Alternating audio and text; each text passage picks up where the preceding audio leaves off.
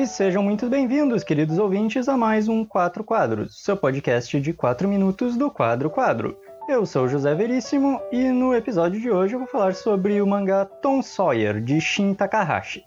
Esse mangá foi lançado no Brasil pela JBC em 2014, mas originalmente foi publicado no Japão em 2007 pela editora Hakusensha na revista Melody, que é de demografia shoujo, josei, as fontes divergem um pouco sobre isso. Tom Sawyer conta a história de uma universitária, a Haru, que está vivendo na cidade grande, mas retorna para a pequena cidade onde se criou para o funeral da mãe. Ela costumava odiar o tédio, o ambiente bucólico, o clima daquele lugar e mesmo a forma como as pessoas de lá agem. Mas acaba encontrando alguns garotos, na faixa dos 12, 13 anos, que acabam chamando a sua atenção. Eles inicialmente pensam que ela é uma bruxa, mas a Haru acaba se aproximando e durante a estadia prolongada dela, porque a garota acaba procrastinando o retorno para a cidade grande, ela acaba se tornando amiga deles. Numa certa noite, ao combinar com um dos meninos, o Taro, de se encontrarem para enterrar o gatinho da sua falecida mãe, os dois acabam testemunhando um assassinato na pequena e pacata cidadezinha. Apavorados, eles juraram um pro outro nunca mais falar sobre isso, nem entre eles, nem com mais ninguém. E seguem encontrando com os demais meninos com o passar dos dias para viverem aventuras épicas para moleques da cidade.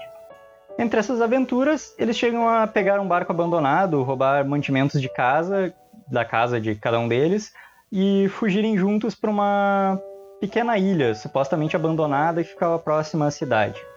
Mas a partir daí, todos vão ter que lidar com diferentes tipos de medos e de diferentes situações. Desde um naufrágio do barco relativamente próximo à praia, passando por brigas infantis entre eles e conflitos familiares, até descobrirem que a ilha não era tão deserta assim.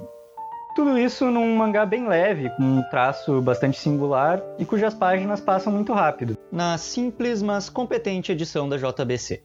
Um papel jornal, com algumas páginas coloridas e tudo mais. Uma curiosidade sobre esse mangá é que, apesar de creditado na capa como uma obra de Shin Takahashi em releitura ao romance de Mark Twain, o mangá na verdade foi produzido a várias mãos e cabeças, segundo os créditos. Eu vou colocar todos os nomes no post porque são vários para falar aqui. Mas para você ter uma ideia, são creditados, além do próprio Shin Takahashi, oito pessoas para plot e storyboard, três para character design, 23 para arte e 5 para CG, com o Shin Takahashi sendo creditado como diretor. Fica então a minha sugestão de leitura, espero que gostem e até a próxima!